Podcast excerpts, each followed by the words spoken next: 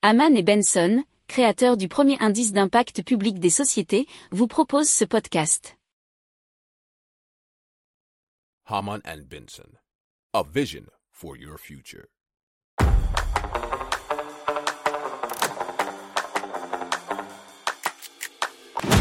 Économie, tech et innovation, hydrogène, énergie. Le journal des stratèges. Présenté par Boris Kahl. Bonjour à tous et bienvenue dans le journal des stratèges. Au sommaire, on va vous parler aujourd'hui eh bien du succès économique qui pourrait résider dans la protection de la biodiversité. On va vous parler aussi de recyclage des batteries en Norvège et du Technocampus Hydrogène qui va voir le jour à Toulouse. Vous écoutez le journal des stratèges numéro 383 et ça commence tout de suite.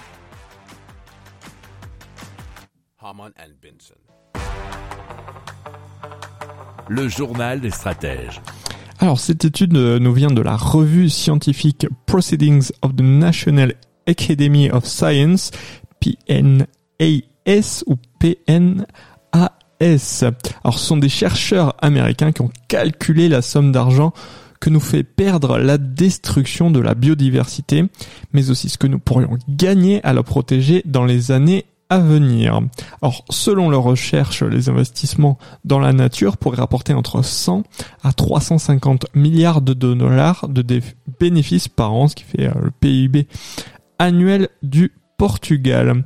Alors, ils estiment que cela pourrait être bien plus élevé puisqu'ils sont concentrés sur quatre points précis qui sont la pollinisation, la fourniture de bois, la pêche en mer et la séquestration du carbone. Alors, si on inclut davantage de services rendus par la nature, les chiffres pourraient encore grimper beaucoup plus haut. Alors, les estimations de la Banque mondiale qui sont bien plus englobantes, englobantes, pardon, l'effondrement de la biodiversité pourrait ainsi entraîner un manque à gagner de 2700 milliards de dollars du PIB mondial par an d'ici 2030. C'est une somme proche du PIB de la France.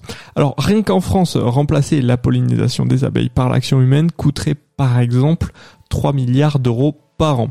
Alors il y a une autre solution qui est mise en avant, c'est donner une valeur monétaire aux services rendus par la nature, donc exactement comme la pollinisation.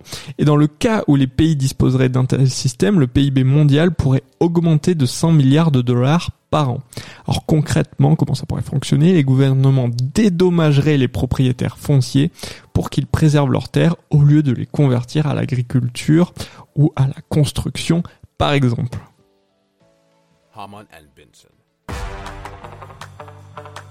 Le journal des stratèges. Alors Hydrovolt euh, a ouvert la plus grande usine de recyclage de batteries au monde. Elle est capable de traiter 12 000 tonnes de packs de batteries lithium-ion par an, ce qui équivaut à peu près à 25 000 voitures électriques, nous dit lesnumériques.com. Alors euh, Hydrovolt recycle les batteries usagées ou défectueuses des voitures électriques en une poudre contenant des métaux tels que le nickel, manganèse, cobalt, lithium et le graphite. Alors les batteries euh, une fois déchargées de l'électricité, sont désossées pour récupérer jusqu'à 95% des métaux.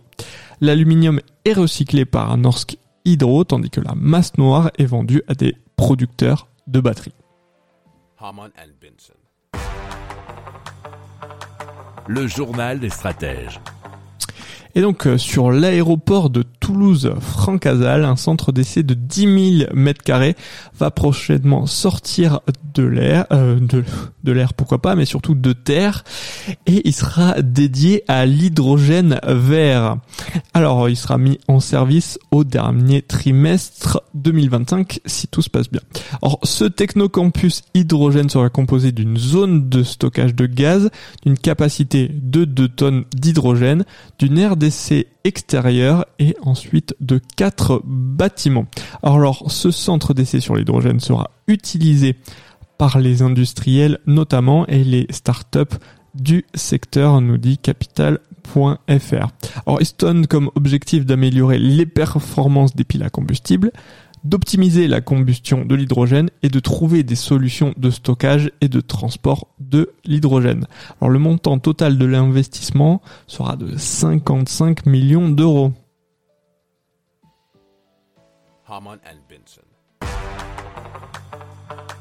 Le journal des stratèges.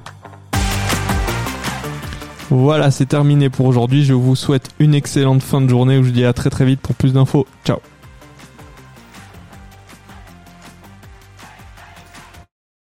Pour approfondir ces sujets, abonnez-vous à la newsletter de Haman et Benson et écoutez nos autres podcasts que vous retrouverez dans les notes de l'émission ou sur notre site internet.